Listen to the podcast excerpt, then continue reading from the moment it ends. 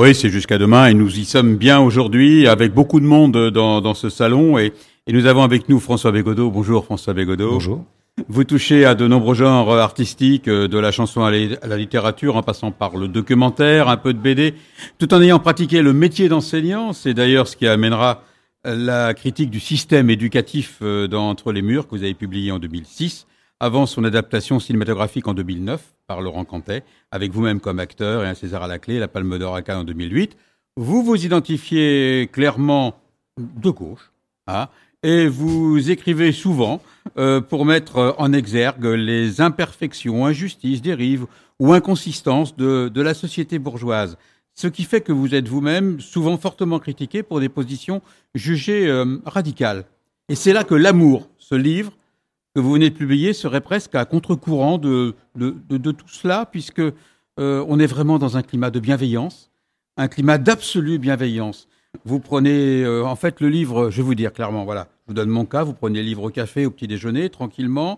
La matinée n'est même pas terminée, que vous avez déjà terminé le livre, et vous réalisez que vous avez passé un bon moment avec un rictus permanent de béatitude, voire de nostalgie, ça c'est une question d'âge, et vous avez passé en tout cas un bon moment. L'amour. Ce roman, c'est court. 100 pages. Mais qu'est-ce que ça fait du bien? Alors, ce couple, Jeanne et Jacques, que vous suivez pendant 50 ans, à partir du début des années 70, qu'est-ce que vous vouliez faire passer à travers eux? Eux. Je voulais faire passer eux. C'est tout. J'ai pas d'autre intention. Je trouve que c'est des. On n'a pas besoin de messages, on n'a pas besoin d'avoir un discours sur. Des personnages ou des vies pour euh, trouver intéressant de, restituer ces vies, de les capter, d'essayer de, de leur rendre justice.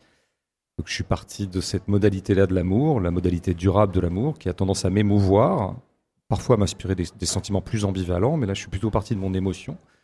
Et je trouvais que Jeanne et Jacques méritaient euh, qu'on s'y penche littérairement. Et pour moi, ça justifie un livre, puis après, le lecteur décide s'il trouve ça intéressant. Alors, ça qui est intéressant, c'est qu'en fait, l'amour, on pense plutôt dans les romans, le, le grand amour, des intensités émotionnelles euh, puissantes, mais là, c'est l'amour simple au, au, fil du temps. Qu'est-ce qui marque cet amour, ce couple qui dure? Ben, Je pense que si Jeanne et Jacques investissaient passionnellement leur amour, ou de façon justement un peu dramatisante, ou en, en faisant toujours monter le coefficient émotionnel, il durerait euh, trois mois ou trois ans au mieux. Et donc pour durer 50 ans, il faut euh, se mettre dans un métabolisme beaucoup plus calme, beaucoup plus rentré. Et du coup, il y a quelque chose qui dure, quoi, et qui rend possible qu'on se, qu'on s'accompagne pendant autant de décennies. Donc c'est vrai qu'en fait, c'est il y a un principe de vase communicant entre la modalité passionnelle et la modalité non passionnelle, c'est qu'il faut moins de passion pour pouvoir durer. D'ailleurs, bon, la littérature aura suffisamment expliqué en long, en large et en travers ouais. que à partir du moment où il y a de la durée, il n'y a plus de passion. Ben moi, j'ai pris le, le contre-pied, ou en tout cas le schéma inverse. C'est à partir du moment où il n'y a plus de passion, où il y a de la durée. Alors, selon l'âge qu'on a, parce qu'on s'intéresse aussi souvent à, ceux qui lisent, autant qu'à ceux qui finalement écrivent, selon l'âge qu'on a, on lit pas, on lira pas de la même façon euh, ce, ce, roman. Bah, je dirais qu'on que... lira avec des lunettes si on est vieux et, et sans lunettes si on est jeune. Voilà, Physiquement, oui. Je... Mais dans la tête, euh, il y a toutes les touches de la vie quotidienne qui sont là. J'en ai relevé quelques-unes qui vont parler aux plus anciens. On a le 103, le soupule, la redoute, l'accro, la R6, les boîtes de conserve, clo-clo, l'eau de Cologne. Enfin voilà, le, le civet de lapin familial. Euh, la radio qui se termine à une heure. Et oui, j'avais oui. oublié ce détail, vous me l'avez rappelé. Alors, vous ne l'avez pas connu, vous, cette époque, puisque vous êtes né à cette époque-là. Comment vous avez reconstitué cette ambiance euh, aussi bien, finalement? Bah, Disons que c'est vrai que j'ai des souvenirs assez, assez nébuleux et flous de l'année 1971 où je suis né, des trois bah, ou quatre années qu'on suivi. Mais pour les 46 autres, puisque le, le, le livre, bah, là, j'ai quand même des souvenirs. Donc, par exemple, la radio ou la télé ouais. qui s'éteint, enfin, en tout cas, dont les programmes se terminent à minuit, ça, j'ai connu. J'ai connu quand j'étais gamin, j'étais très triste d'ailleurs quand la télé se terminait euh, et la radio un peu moins d'ailleurs parce que je l'écoutais moins. Donc il y a tout un tas d'éléments qu'en fait je n'ai fait qu'observer dans ma propre vie. Après, bon, il y a eu peut-être un, petit travail de documentation pour euh, compléter euh, les, trous mémoriels ou des choses qui étaient peut-être pour le coup trop anciennes pour que j'en ai été le, le témoin. Mais enfin, globalement, c'est les années où moi j'ai vécu. Il n'empêche que le fait de donner ces détails, ce que je donnais tout à l'heure, ça donne des repères. vous donnez, vous donnez à voir, quoi, comme on dit en radio. Ben, il y a une grande. Moi, je le conseillerais à n'importe quel écrivain, euh, disons apprenti écrivain, euh, ne, te passe surtout jamais des objets ou des marques ou des choses comme ça si tu veux camper une époque. Euh, tu, aurais tort de t'en priver parce que les marques, les objets, tels que datés, ont un grand pouvoir de suggestion. Donc, si vous voulez, voulez camper les années 70, et vous dites deux chevaux, quatre ailes ou Michel Drucker. Enfin, Michel Drucker, c'est un exemple un petit peu à part, puisque de fait, il est là depuis 50 ans. Donc en fait, il n'incarne plus du tout une époque. Enfin, quand même, on pourrait connoter, il pourrait connoter les années 70. Donc euh, ça, c'est un petit peu des techniques d'écriture, d'une certaine manière, pour, comme le livre est court, en très peu de phrases et en très peu de mots, arriver à installer une ambiance, une atmosphère euh, liée à une décennie.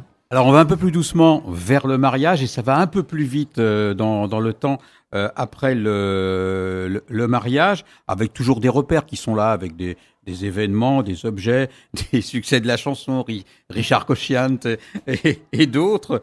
Euh, Est-ce que c'était pour donner un peu d'intemporalité finalement à, votre histoire? Bah, Bon, j'aurais mauvais jeu de dire qu'elle est intemporelle, dans la mesure où, conformément à ce qu'on disait précédemment, je l'ai beaucoup incarnée dans, des époques, les années 70, 80, 90 notamment. Bon, cela dit, il me semble que, comme je voulais euh, essentiellement essayer de restituer ce que peut être l'amour tel que vécu durablement, alors là, oui, on est plutôt dans une catégorie intemporelle, puisqu'il est arrivé au 18e, au 19e, ou même dans les siècles antérieurs, que des gens s'aiment durablement. Donc là, effectivement, là, on est plus dans un car caractère euh, intemporel ou euh, non situé euh, temporellement. Alors, on est dans un univers euh, rural avec des employés modestes, euh, petite classe moyenne, on pourra dire. Est-ce qu'en ville, vous auriez pu écrire la, la même histoire euh, est-ce que le fait de situer donc l'histoire, je vous pose pas la question de façon anodine, est-ce que le fait de situer l'histoire dans les Mauges, donc une région que vous vous connaissez, avec même à un moment une référence perso, vous vous mettez dedans, vous, vous citez un moment Luçon et, et, vous dites où je suis né. Oui. Hein, je voilà. tenais à ce que ça vous y tenez. Je ah, suis fier. Comme disait Richelieu, l'évêché le, le, plus crotté de France. Absolument. ça.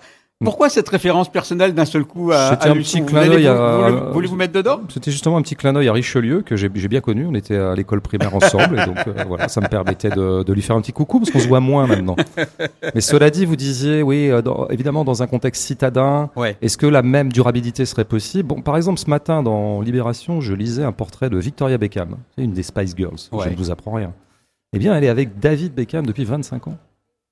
Eh oui, Or, c'est un couple ultra citadin, je dirais même ultra mondialisé, euh, cosmopolite au, au, possible. Et donc, il arrive quand même que ce, la, la, campagne n'a pas le monopole de l'amour durable.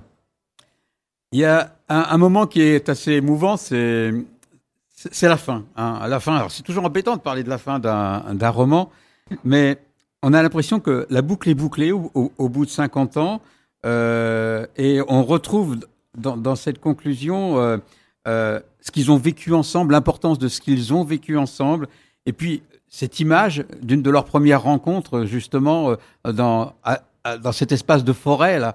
Pourquoi vous avez euh, mis l'accent là-dessus?